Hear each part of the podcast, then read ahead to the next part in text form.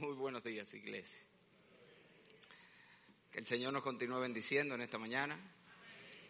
Queremos empezar siempre dando la bienvenida a los amigos. Es un gozo recibir personas en medio nuestro. Igual dando la bienvenida a los hermanos de las redes. Nos gustaría saber si tenemos alguien que nos acompañe de este lado, alguien que nos visite primera, segunda vez. ¿Ok? Por aquí yo veo que tenemos dos hijas nuestras que están en casa, que son Carla y Liana. E Liana vino acompañada hoy. Tenemos una cita, mire. Ok. Pero ahí tenemos a Nate. Nate, is that your name, right? Nate, él nos acompaña. Levanta tu mano para que te vean. Raise your hand. Thank you. Alguien de este lado que nos acompañe por aquí. ¿Cómo le decimos iglesia? Un, dos, tres. Bienvenido. Bien, sin más hermanos, vamos a, a meditar en la palabra de Dios. Quiero pedirle que abra su Biblia en la epístola del apóstol Pablo a los Efesios, donde estamos haciendo nuestro estudio expositivo. Tenemos varias semanas detenidos en la sección del capítulo 5, 22 en adelante, que es la sección que habla sobre el matrimonio la familia, comenzando con la relación de la pareja. Y hermanos, algo que decía una persona antes de comenzar el culto es que estos, estos mensajes es bueno que usted lo escuche todos. Si usted solamente oye uno, va a tener un desbalance, va a pensar que se demanda mucho de una parte. Nosotros hemos dado ya con este seis mensajes desde que entramos a esa sección. Y es importante que usted lo escuche todos. Dimos dos introductorios para sentar la zapata. Dijimos que este es un tema tan importante con tantas aristas que necesitamos primero una buena zapata. Dimos dos mensajes introductorios. Luego comenzamos a hablar de los roles específicos y dimos dos mensajes a los hombres. Hemos hablado dos veces a los hombres y hablamos una vez a las hermanas y hoy vamos a cerrar esta sección del versículo 22 al 33 hablando nuevamente de las hermanas. Así que son seis mensajes. Si usted solo ha oído uno dos, va a tener un concepto desbalanceado de lo que Dios demanda en el matrimonio. Para usted poder entender lo que Dios pide a la mujer, necesita entender lo que Dios pide al hombre y viceversa. Así que les animo, si no lo ha escuchado todo, están en nuestra página, en el canal de la iglesia de YouTube, allí están publicados. En la página de nuestra iglesia están los audios consígalo y escúchelo todo. Si preferiblemente después que terminemos hoy, vuelve y escúchalo todo con su pareja, óigalo juntos y coméntelo.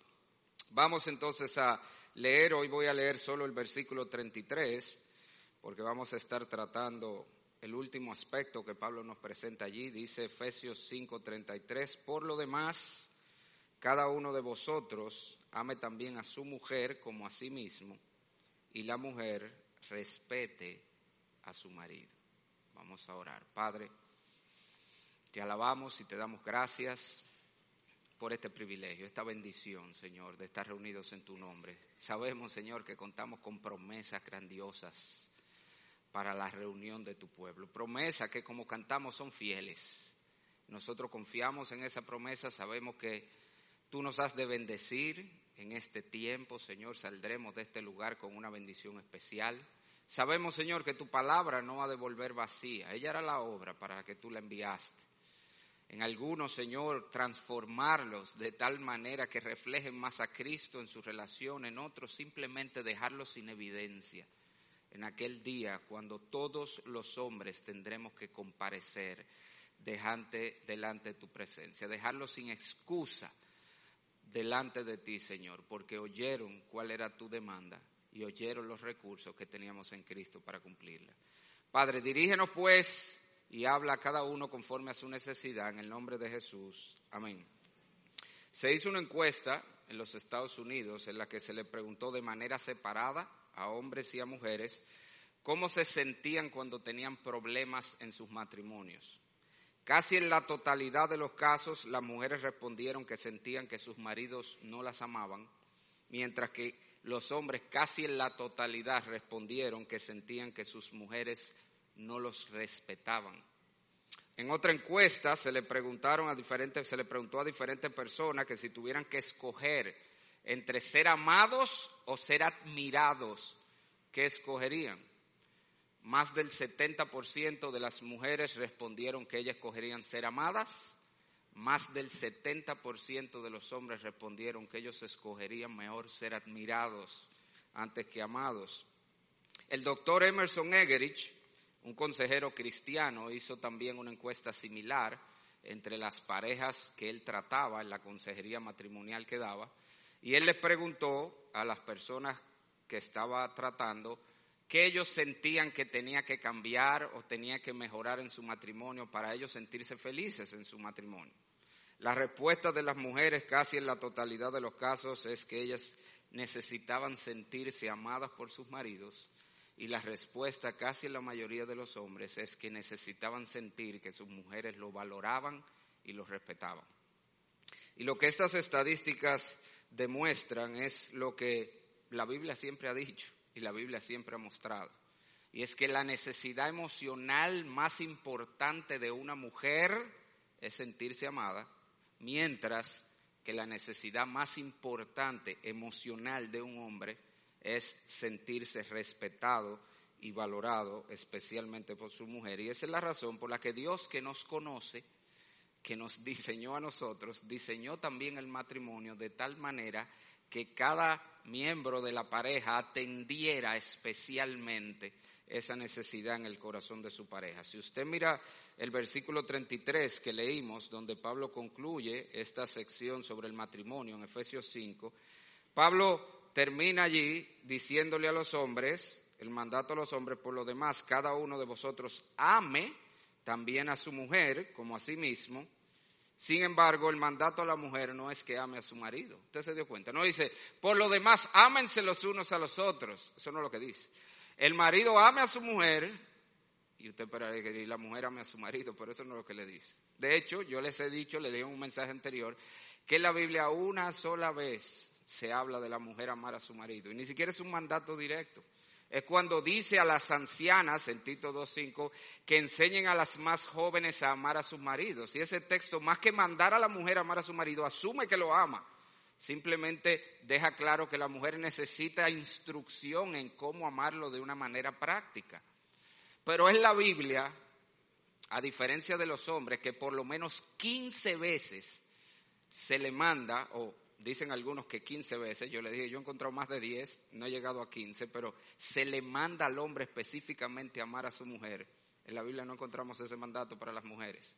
Lo que reiteradamente la Biblia manda a la mujer es a valorar y a respetar al marido que tiene. La razón es porque en la generalidad de los casos las mujeres de manera innata, natural, son personas que aman y las mujeres no tienen ningún problema en amar a su marido. El problema grande que tienen es el respetarlo y valorarlo y admirarlo por el hombre que es. O como ha dicho un autor que leí esta semana, la mayoría de las mujeres aman a sus maridos. Ellas simplemente piensan que él es un idiota. Tan sencillo como eso. Pero ella lo ama, ese idiota o ese patán. ¿Te entiende? Ella lo ama, aunque ella piensa que él es un patán, que él es un idiota.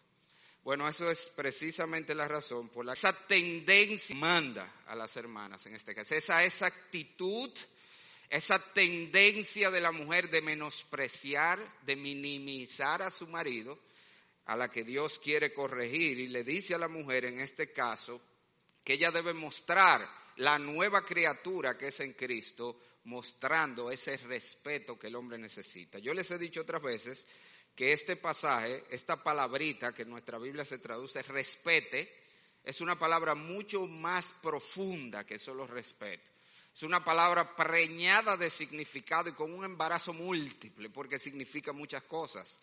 De hecho, esa palabra que se traduce respeto en ese versículo 33 es exactamente la misma palabra que se usa en todos los casos del Nuevo Testamento cuando nos llama a temer a Dios. Es la palabra temor que se traduce en los mandatos a temer a Dios. En este mismo pasaje, si usted mira el versículo 21, ahí en su Biblia, Efesios 5, 21, dice, someteos unos a otros en el temor de Dios y es exactamente la mismita palabra que ahí se usa en el temor a Dios, la que se usa en Efesios 5:33, cuando dice la mujer respete a su marido. Y todo el que tiene un conocimiento mínimo de Biblia sabe que cuando la Biblia habla de temer a Dios, se está refiriendo a muchas cosas. Ese es un concepto muy amplio. Habla de la honra, habla de la admiración, habla del respeto, habla de la reverencia que la mujer debe mostrar a Dios. E increíblemente es exactamente ese mismo tipo de honra, respeto, admiración, reverencia que Dios espera de una mujer para su marido. De hecho, esta palabra es tan compleja que si usted toma diferentes versiones de la Biblia, usted va a ver que la traducen de diferentes maneras. En nuestra Biblia dice respete a su marido, hay otras versiones que lo traducen reverencie a su marido, otras versiones lo traducen honre a su marido. Y aun si usted toma lo que se conocen como versiones expandidas de la Biblia, que son versiones que te, te añaden cosas generalmente entre paréntesis para darte la idea de los versículos, usted va a ver que se usan varias de esas. Hay una versión que se llama la versión extendida del Nuevo Testamento que traduce eso. La mujer respete a su marido, lo traduce así. Que ella trate continuamente a su esposo con deferencia y obediencia reverencial. Lo que se conoce como la versión ampliada de la Biblia, te pone un párrafo entero para traducirte la mujer respete a su marido. Y dice lo siguiente, la esposa debe asegurarse de que respeta y se deleita en su esposo paréntesis, que lo nota, lo prefiere, lo trata con amorosa preocupación, atesorándolo, honrándolo y apreciándolo. En otras palabras, de nuevo, te está dando todos los calificativos que la Biblia usa para nuestra relación con Dios. Y aunque te parezca asombroso lo que la Biblia está diciendo, que la mujer debe relacionarse con su marido de la manera que ella se relaciona con el Señor Jesucristo. Te dirá como, ¿cómo, pastor? Pero eso no es nada extraño. Porque nosotros dijimos en este texto varias veces, hemos visto que Pablo enseña que la relación matrimonial está diseñada para representar qué? Está diseñada la relación de Cristo con su iglesia. De tal manera que al esposo le toca representar a Cristo amando a su mujer como Cristo ama a la iglesia, pero a la mujer le toca representar a la iglesia tratando a su marido como la iglesia trata a Cristo y se relaciona a Cristo. ¿Tú estás oyendo, hermana? Yo quiero que tú entiendas que la misión que Dios te ha encomendado no es pequeña. Tú tienes que relacionarte con tu, tu relación, tu actitud, tu trato a tu marido debería ser como el que tú mantienes con el Señor Jesucristo, porque Él es el representante de Cristo en la relación y a ti te toca representar a la iglesia. Así que como Él tiene que amarte como la iglesia ama a Cristo, tu deber como mujer, como cristiana, es tratarlo, respetarlo, valorarlo, honrarlo como la iglesia lo hace al Señor Jesucristo. Yo les voy a dar, así como hice con los hombres cuando hablamos de su deber de amar, maneras prácticas que la palabra de Dios nos enseña cómo la mujer debe cumplir este deber de honrar a su marido, de reverenciar a su marido, de todo eso que vimos que la mujer está llamada a hacer con relación a su marido. Te voy a dar siete cosas, vamos a ver si, verdad tiempo, si nos da tiempo a verlas todas. Pero lo más elemental, como una mujer va a honrar a su marido, como la iglesia lo hace a Cristo, es por medio de la sumisión, de la sujeción a su autoridad. De hecho, si usted mira este pasaje, esa es la idea principal que Pablo tiene en mente aquí cuando dice respete a su marido. Si mira el versículo 33, comienza con un por lo demás. Pablo está concluyendo.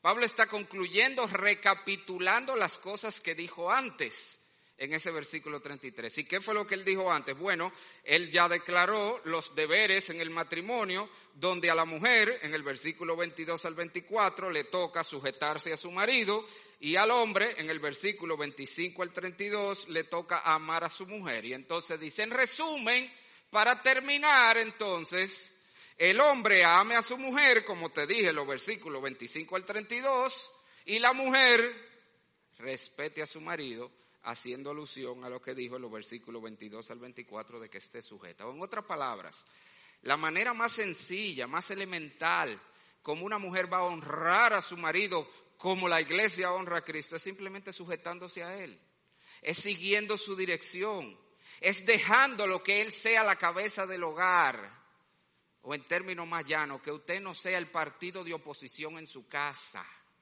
Yo nunca he entendido eso, señores, de los partidos de oposición. Usted me excusa, yo no sé de política, pero nunca he entendido el concepto de un partido oposición. El partido oposición es el que está ahí para hacerle la vida imposible al gobierno.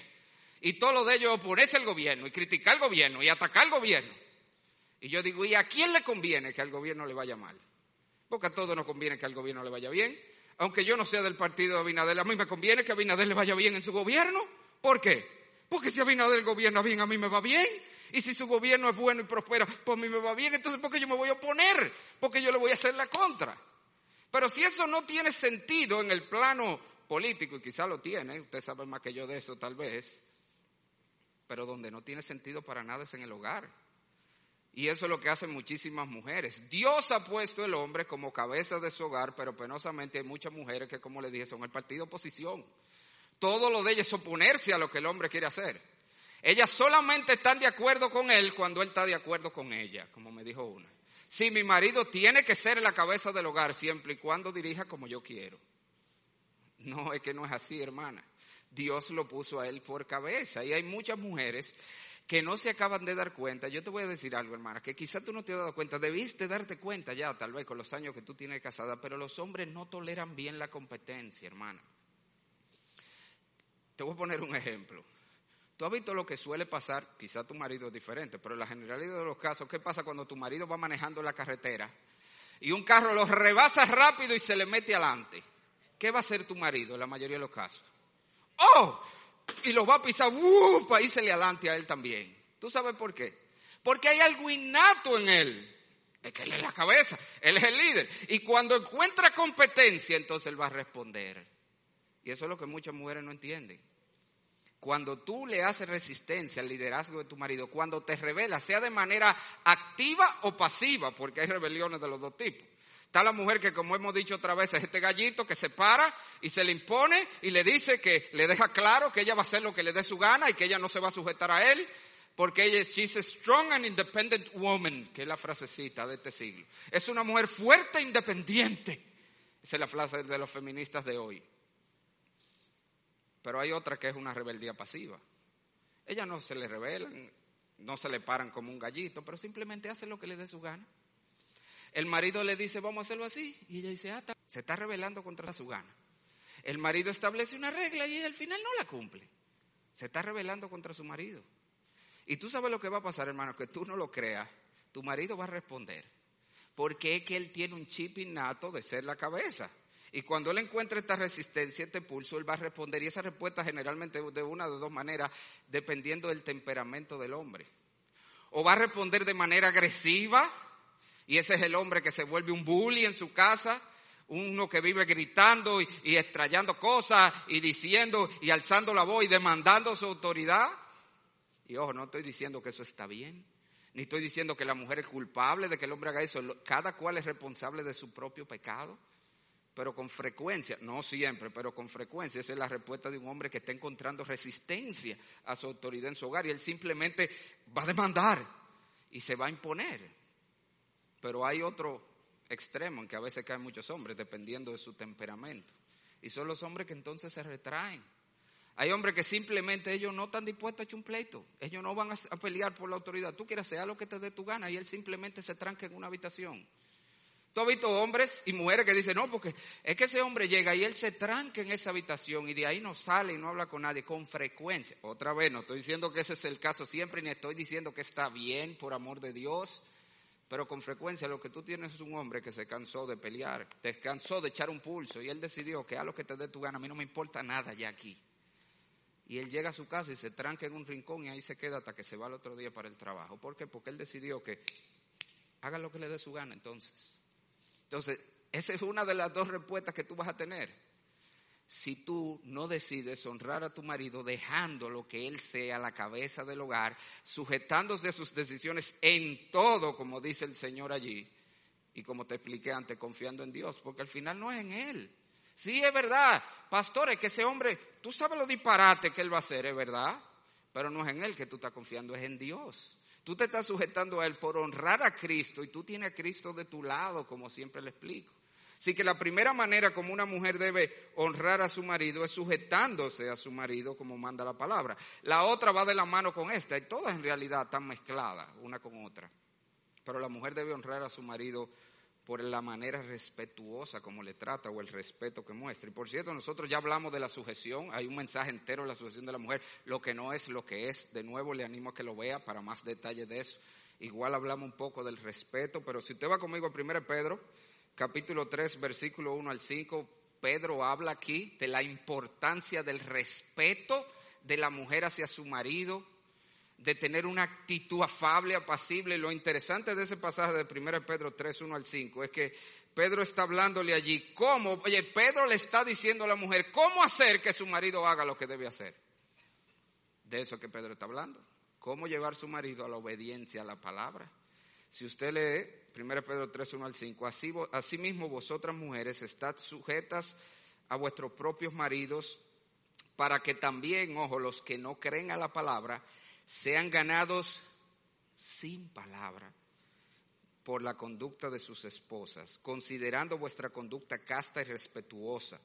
Vuestro atavío no sea el externo de peinados ostentosos, de adornos de oro, de vestidos lujosos, sino el interno el del corazón en el incorruptible ornato de un espíritu, todo lo contrario al espíritu de la mujer de hoy.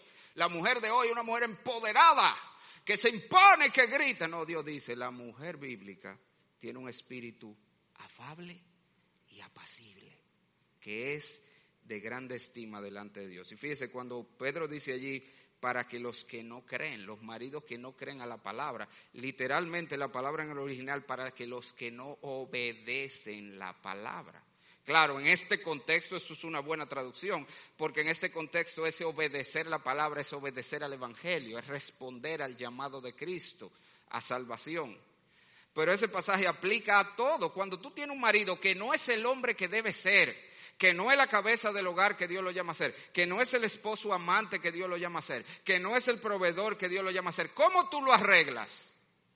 La mayoría de las mujeres creen que peleando lo van a arreglar. Y yo le pregunto, hermana, dime una vez, te voy a pedir que me diga una vez, una vez donde tú has cambiado algo a tu marido peleándole. Dime una, una, una nada más yo te voy a pedir. Si tú puedes hacerlo, tú puedes hartarlo al punto que en un momento para salir de ti él haga lo que tú quieres, pero tú no has cambiado a tu marido.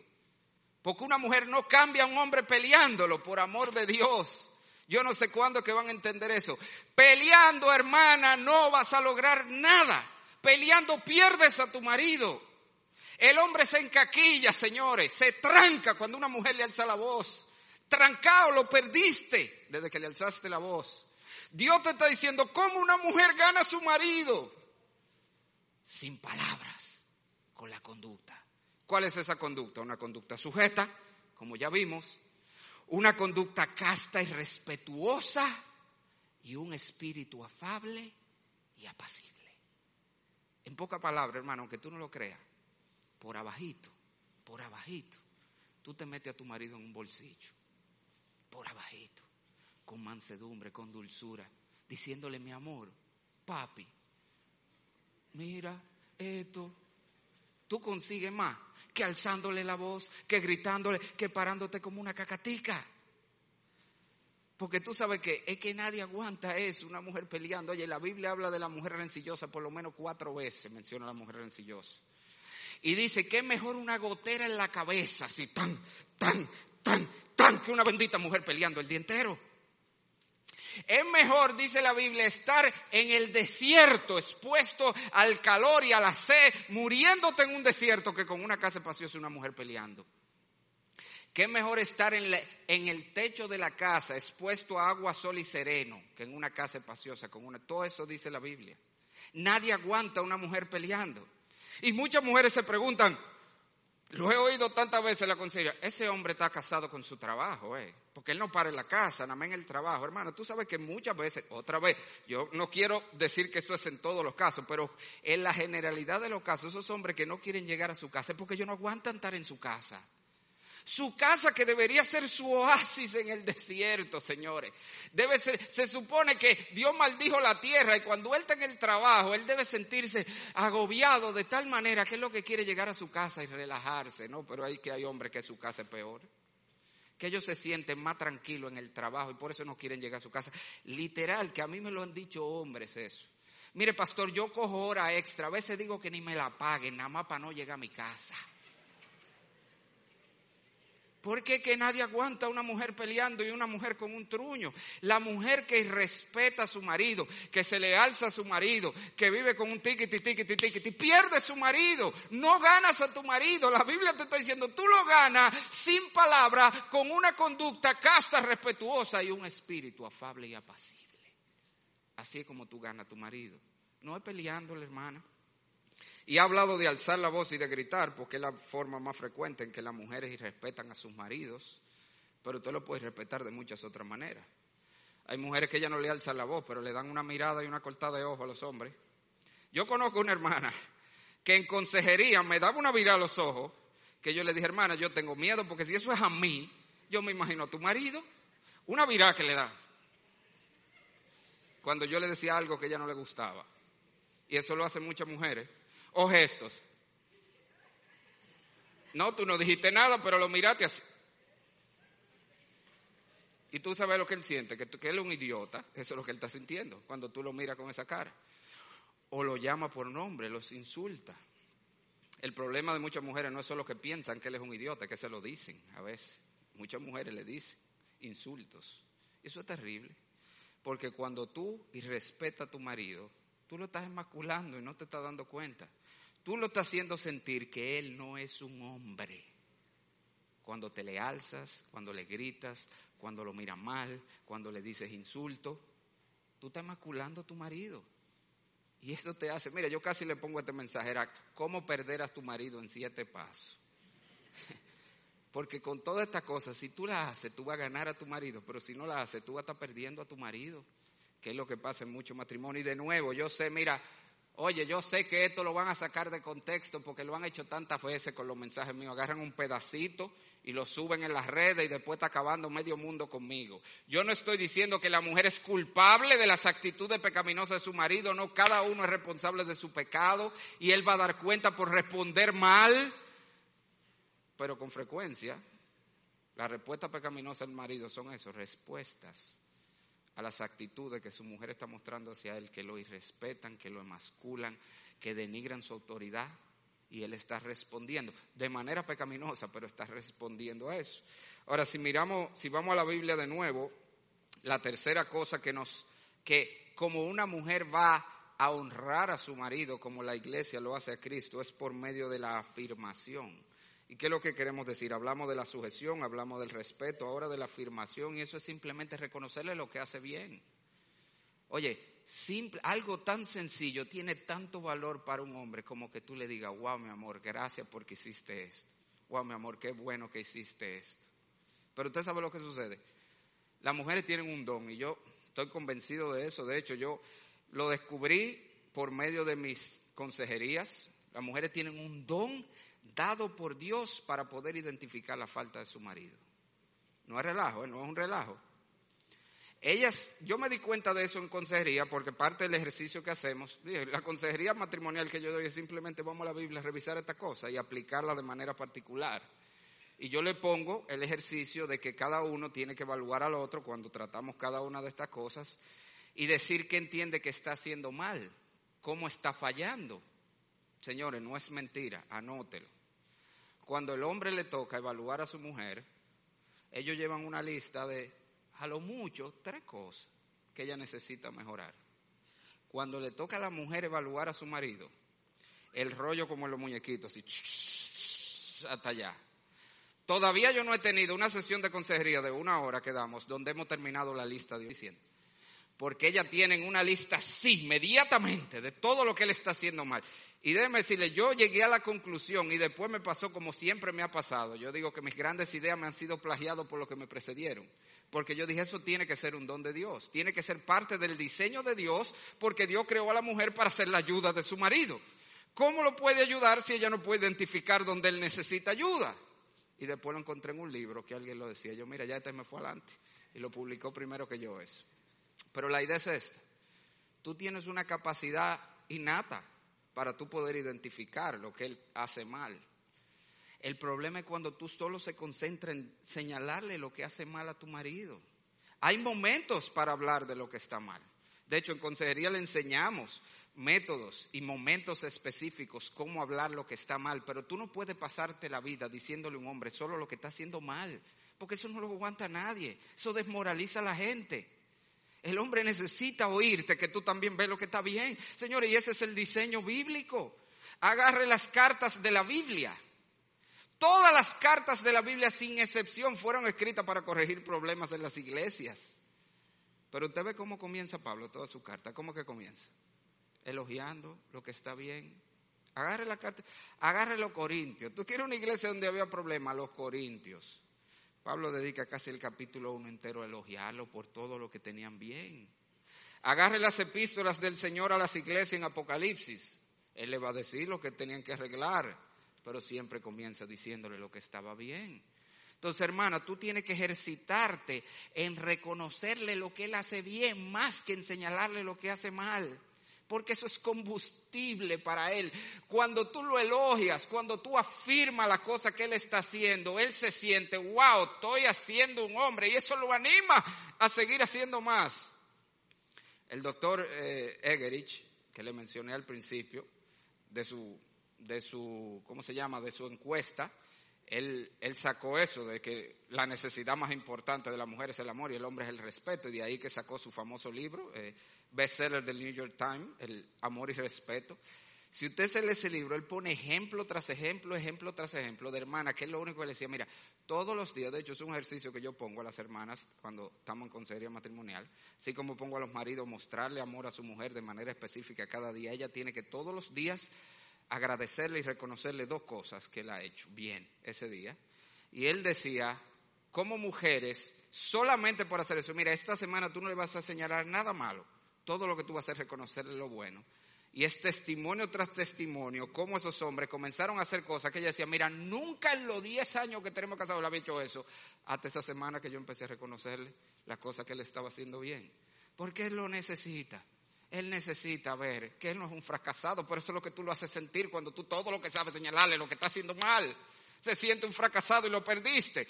Pero cuando tú le reconoces, mi amor, qué bueno que hiciste esto, mi amor, gracias por esto, esto, esto, entonces él se siente bien y eso lo motiva a seguir creciendo, a seguir siendo mejor en otras áreas donde necesita mejorar. Así que la mujer tiene que honrar a su marido, afirmando a su marido. Porque si tú lo que te pasa es criticándolo, entonces tú lo que vas a terminar es emasculándolo también y perdiendo a tu marido. En cuarto lugar, la mujer debe honrar a su marido, te dije la sujeción, el respeto, la afirmación. De nuevo, todas estaban cerquitica una de la otra, pero por medio del ánimo. ¿Y a qué me refiero con eso? Miren, hermanas, la verdad que la responsabilidad de un hombre, por lo menos como dice la Biblia, es grande. Literalmente, él es el responsable de todo el hogar y tiene que estar a la cabeza de todo. Es una responsabilidad grande. Saber que tú eres el responsable de absolutamente todo en tu casa y que tú tienes que estar a la cabeza de todo en tu casa y que tú tienes que saber lo que está pasando. Eso no lo puede hacer nadie. Es una responsabilidad más grande que nosotros, definitivamente. Y es así por diseño porque está hecho para que necesitemos depender de Dios y buscar los hombres de Dios cada día para poder hacerlo. Pero tú sabes lo que eso significa, con frecuencia, con frecuencia los maridos se sienten que, que la tarea es más grande que ellos y ellos necesitan alguien que lo anime. Los hombres necesitan una cheerleader que esté ahí diciéndole, vamos papi, vamos papi, vamos papi, que tú puedes, vamos mi amor, que tú puedes. Y adivina quién es ese cheerleader, la vecina es que va a tener que decir, no eres tú, Tú no solamente debes afirmarle lo que hace bien, tú debes animarlo a hacer lo demás. Tú debes motivarlo, tú debes ser esa que está ahí diciéndole, vamos, tú puedes, con el Señor tú puedes, yo voy hasta aquí orando por ti.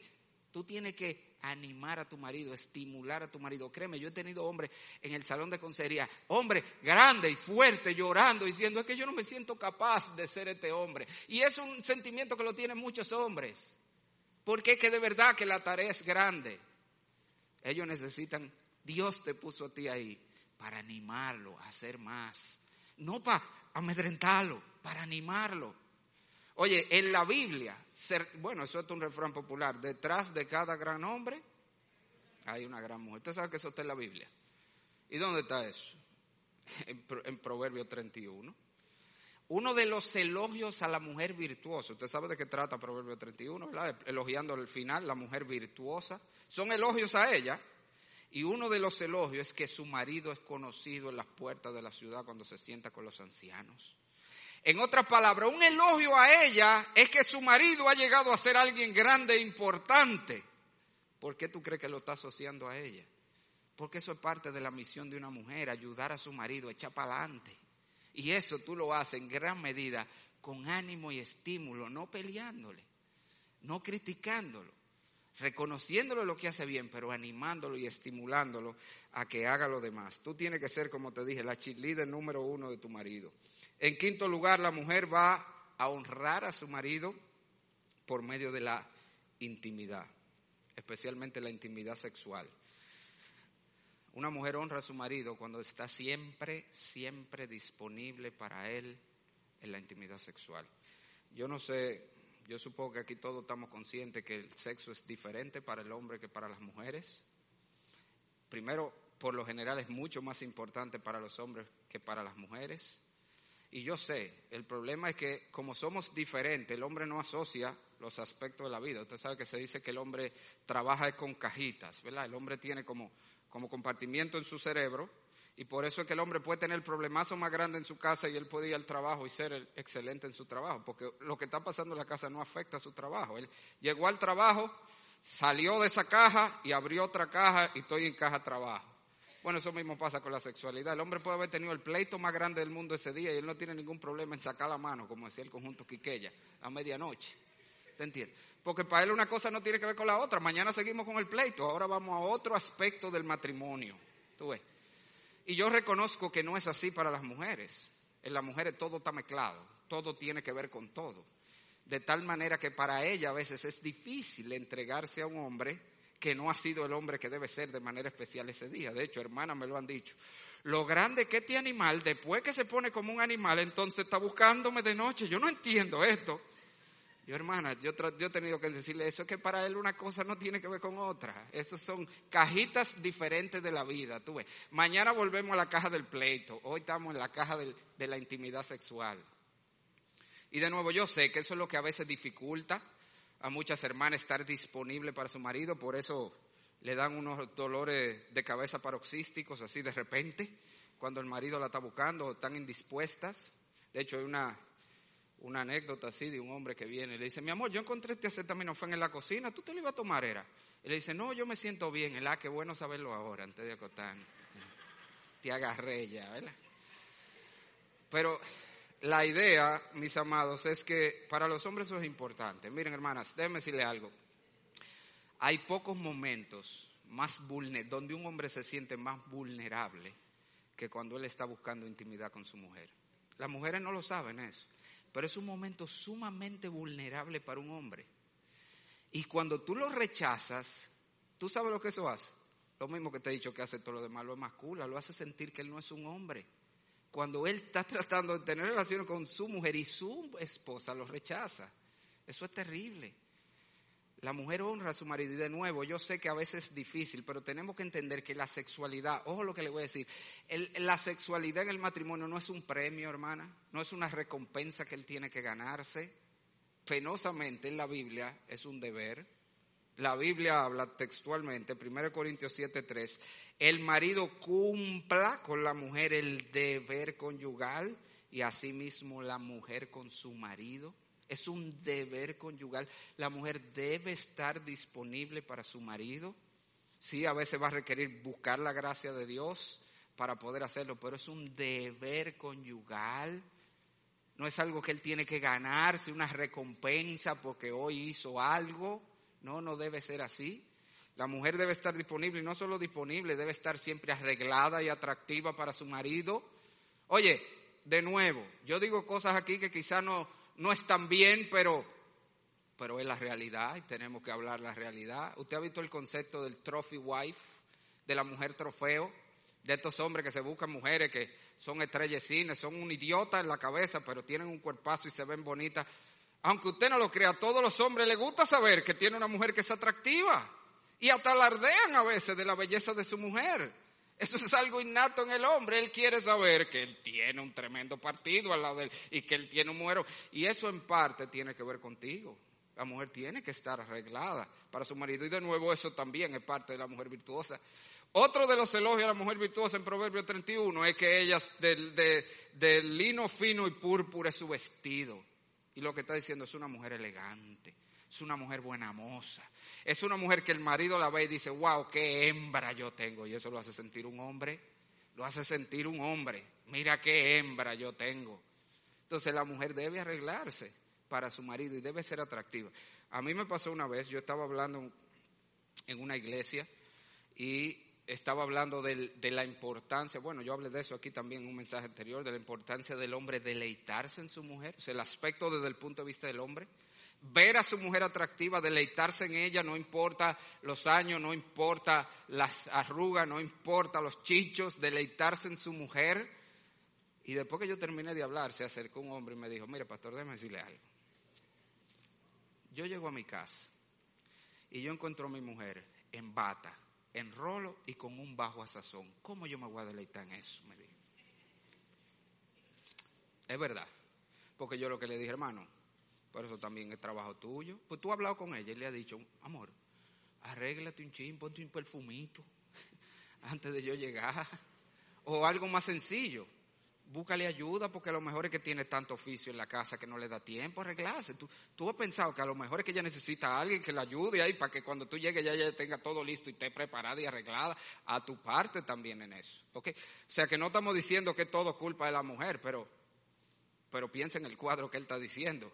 O sea, yo llego a mi casa de la calle vengo donde están todas las mujeres arregladas, en la oficina, todas las mujeres arregladas, y llego a mi casa, encuentro a mi mujer en la bata mata pasiones. ¿Usted sabe cuál es? La de los botoncitos, aquí, la de los botoncitos aquí adelante, tiqui, tiqui, tiqui, tiqui, que llegaba hasta allá. En rolo y con un bajo a sazón. ¿Cómo se va? No, hermano, usted tiene que ser atractiva para su marido. Estar disponible y no solo disponible, tener iniciativa. ¿Usted sabe que eso es una queja frecuente de los hombres? En mi casa, si yo no le busco el lado a mi mujer, no pasa nada en semanas. Hay hombres que han hecho este experimento. Yo voy a ver hasta cuándo va a llegar esto.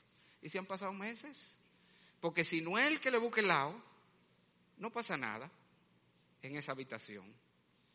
No, hermana, eso es parte de lo que el hombre necesita, porque él también necesita saber que él es atractivo y que aunque e, él ya le tiene una calvita y una pancita, que aún así todavía él, tú ves, eso es parte de lo que lo hace sentir un hombre. Entonces él necesita una mujer que no solamente esté ahí cuando él la busca, que ella también lo busque a él. Y eso lo va a hacer sentir como un hombre y lo va a animar a ser el hombre que debe ser en otras áreas.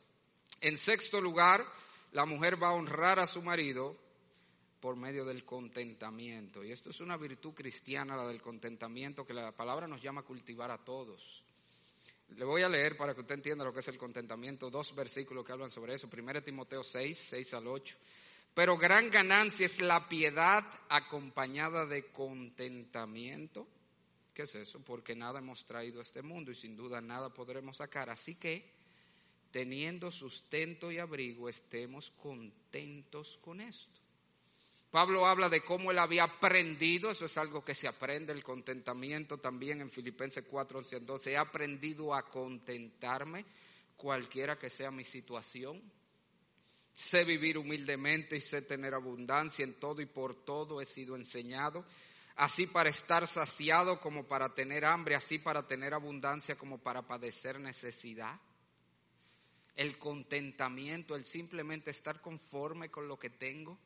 Y aunque usted no lo cree, es otra queja que yo tengo frecuentemente en el salón de consejería de los hombres, sobre todo en ese aspecto que la Biblia menciona aquí, que es el económico. Simplemente no hay manera de complacer a esta mujer ella siempre quiere más y más y más y más. Hermana, yo no sé si tú sabías, pero la mayoría de los hombres son felices con poca cosa. Ellos lo que necesitan es una habitación, preferiblemente con aire, y una televisión con los canales de deporte. Ya, él tiene todo lo que necesita para ser feliz. Todo lo demás que hay en tu casa, ¿tú sabes por quién está en tu casa? Es por ti, porque no le importa nada de eso. Ah, pero que necesitamos un comedor. El hombre promedio sin problema come en una mesa de esa de plástico, con silla de plástico sin ningún problema. Si tú tienes un comedor muy bonito y precioso y de, es por ti que está ahí, porque él no le interesa eso. Pero el problema con muchas mujeres es que simplemente, créame, no hay manera de complacerlas. Por más que el hombre se mata, y es verdad, mire, a veces es un problema de mediocridad. La mediocridad es un mal grande y penosamente lo tienen muchos hombres. Ellos no se esfuerzan al máximo. Pero a veces no es un asunto de mediocridad, de capacidad. Y hay mujeres que quieren que su marido la pongan a vivir a un nivel que simplemente ellos no pueden. No pueden más de ahí ya. El tipo está fajado como un burro haciendo todo lo que puede y eso es lo que él puede. No, pero ella quiere más. Y le ponen un truño porque ella quiere que le cambie tal cosa. Tenemos que aprender a contentarnos con lo que sea que tenemos con lo que sea que tenemos. Al final del día todo eso se queda aquí. Y déjeme decirle, no es solamente, porque eso pasa mucho, ¿verdad? Se casa con un maestro. ¿Usted sabe lo que gana un maestro en este país? No gana nada. Pero ella quiere que la ponga a vivir como la esposa del doctor. Pero fue con un doctor, que fue con un maestro. Tú tienes que aprender a vivir a lo que él puede darte. No, pero entonces viven con una queja constante por lo que él no le da. Pero esto no solamente aplica al área económica. Eso pasa en todas las áreas del matrimonio. A veces mujeres que simplemente no se conforman. Y a veces, aún en el área económica, yo conozco hombres que tienen cuarto, que hacen dinero por pila, como dicen los muchachos. Y me han dicho a mí, a mí. Tengo uno en la mente, Manuel Partido. Me dijo, mire, yo no sé qué hacer. Porque es que yo hago muchísimo dinero, pero el dinero no se ve. Porque esa mujer, oye, ella vive en el internet, que todo lo que ve, ella lo necesita. Y yo nada más veo los tarjetazos que me llegan. ¡Brifum! tanto en la tarjeta y qué fue lo que compró ahora. Yo vivo trabajando y produzco un reguero de cuarto y no tenemos un chele ahorrado. Yo digo que hay mujeres que son como un hoyo negro del espacio. Eh. Todo lo que le queda cerca. Y eso no lo aguanta nadie, señores. Un hombre que está como un burro trabajando por una mujer que no está conforme y simplemente los cuartos no dan porque lo desperdicia todo. Pero de nuevo, no solamente entonces ver lo económico, a veces la mujer tiene que aprender contentamiento en otras áreas de su vida, como en el área espiritual. Mire, es verdad, muchos hombres de nuevo son negligentes y no cumplen su rol como cabeza de su hogar, como pastor de su familia, en dirigir a su familia en oración y en la palabra, pero déjame decirte, con frecuencia, eso a veces es una respuesta a las actitudes que encontró en su mujer cuando él intentó hacerlo. Porque él intentó hacerlo, pero no era muy bueno en eso y ella se lo dejó claro que él no lo estaba haciendo bien. Porque penosamente hay muchas mujeres que creen que para un hombre ser el pastor de su hogar tiene que tener la, elocuencia de Apolo y la espiritualidad del apóstol Pablo. ¿Quién le dijo a usted? Si tu marido abre su Biblia contigo, lee y oran juntos, está haciendo más que el 90% de los maridos de las iglesias. Entonces sea agradecida con eso. No te demandándole tanto un hombre. Te digo, hay hombres, yo conozco que simplemente que, eh, que ella cree que yo, que yo no sé hacer eso, entonces yo lo dejé de hacer.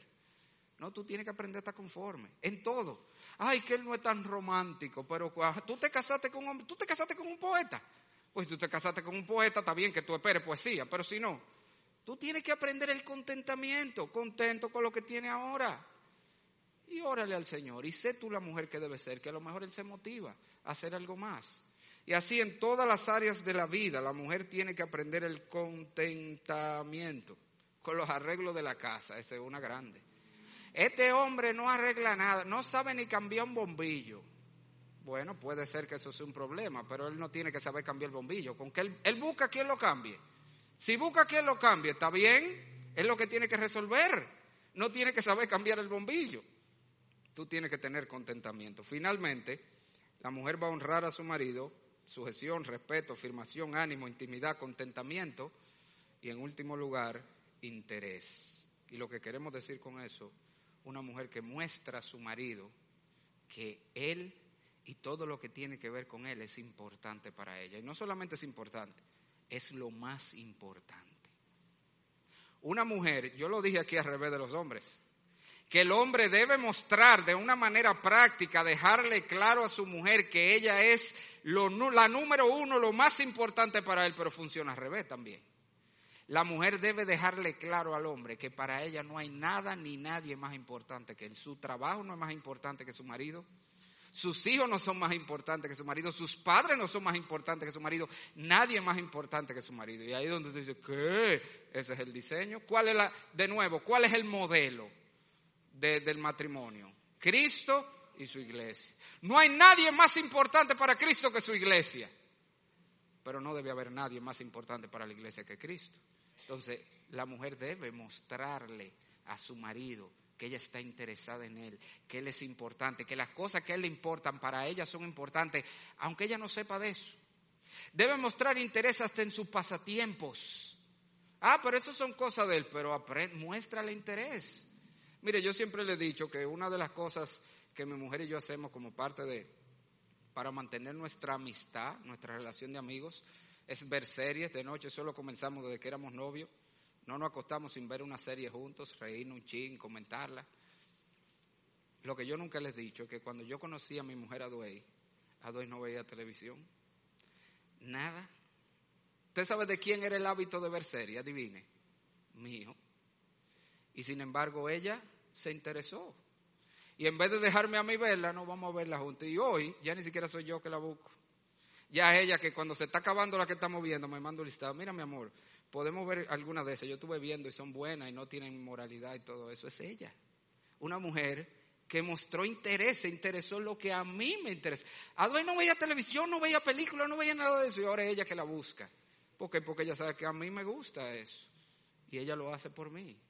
Entonces, una mujer debe mostrar interés en su marido. Hermana, concluyendo entonces, yo le voy a leer, no leer textualmente porque no lo encontré. Esto fue algo que yo leí en un libro, creo que fue de James Dobson, hace varios años. Traté de buscarlo, no lo encontré, pero tenía unas notas de, de lo que se trataba y aquí le tengo.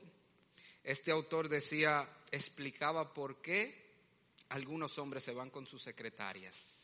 Oiga, y él decía, la mayoría de las mujeres dicen o creen que los hombres se van con su secretaria porque la secretaria es más joven y bonita que ellas. Pero no es verdad, decía él. Porque en la generalidad de los casos no es así. La secretaria no era más bonita que la mujer. ¿Por qué se van los hombres con la secretaria? Decía este autor. Él decía, la secretaria le habla siempre con mucho respeto. Le llama señor. Nunca le grita ni le alza la voz. La secretaria siempre está bien arreglada y presentable. La secretaria obedece a todas sus órdenes y direcciones inmediatamente, sin cuestionarlo ni poner en duda sus capacidades o determinaciones. Como parte de su trabajo, ella conoce muy bien sus metas, sus planes, sus intereses y los sigue de cerca. Ella celebra todas sus victorias y con frecuencia incluso le da una palabra de aliento en sus fracasos. En otras palabras, decía este autor, ella le da todo lo que él necesita para sentirse que es un hombre y que con frecuencia no está recibiendo en su casa. Por eso, otra vez, no estoy diciendo que está bien que un hombre deje a su mujer por su secretario. Es un pecado terrible, de los más grandes. Violentar el pacto matrimonial es uno de los pecados más grandes que existen en la Biblia. Léalo en Malaquías. Pero estamos tratando de entender cómo es que hombres dejan a su mujer y sus hijos por mujeres que, como te dije, a veces ni siquiera son más bonitas que la mujer que tenía. Es porque no tiene que ver con eso es porque el hombre necesita sentirse que es un hombre.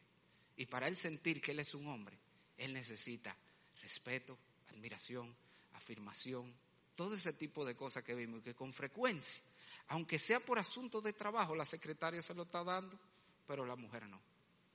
Así que hermana, yo quiero animarte. Yo quiero animarte.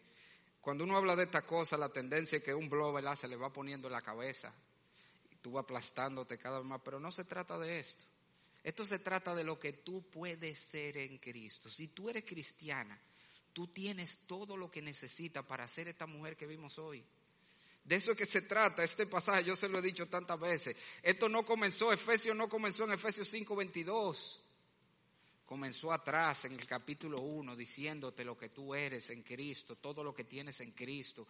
Te comenzó hablándote del Espíritu Santo que te dio, comenzó hablándote de todo lo que posees que te capacita para ser esta esposa. Tú puedes ser esta esposa que Dios te llama a ser. en la gracia que es en Cristo. Y yo sé, hermana, de nuevo, yo sé que el obstáculo más grande para una mujer ser esta mujer que vimos hoy, solo marido que tiene, convencido, de acuerdo contigo.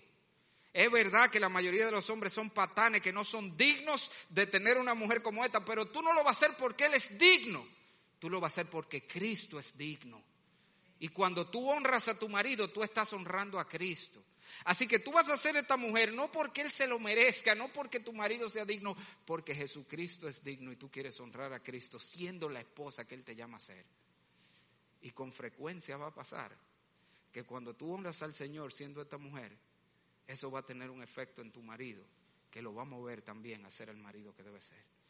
Así que busca la gracia de Dios. En Cristo tú puedes. Y si tú estás aquí sin Cristo, mira, como siempre digo, esta es otra razón para venir a Jesucristo.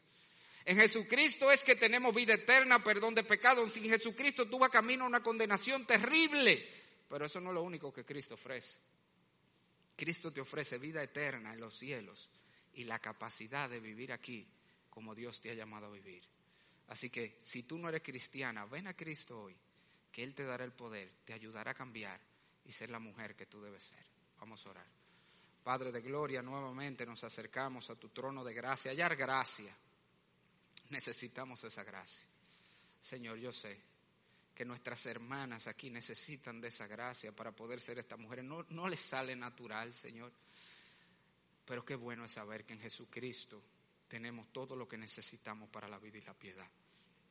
Padre, ayúdale a ellas a esforzarse en esa gracia que es en Cristo Jesús y ser mujeres que honran a Cristo en la medida que honran a sus maridos. Obra en cada corazón conforme a su necesidad. Te lo pedimos en el nombre de Jesús. Amén. Amado, quiero recordarle, mañana tenemos asamblea. Recuerde lo que pasó la última vez.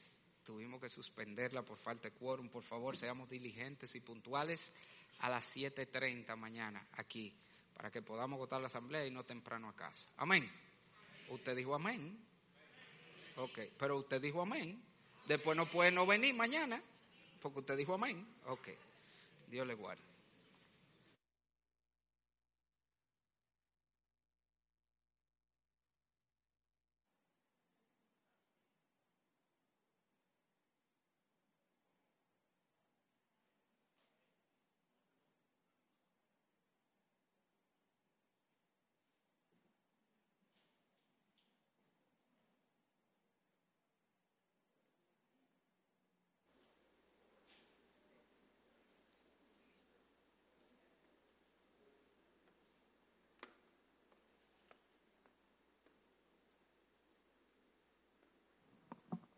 Oremos. Padre Santo, Padre amado, Padre de misericordia, Señor de los cielos, te alabamos, Padre, y te bendecimos. Te damos la gracia, Padre, por tu santa palabra, Señor, que ha sido predicada.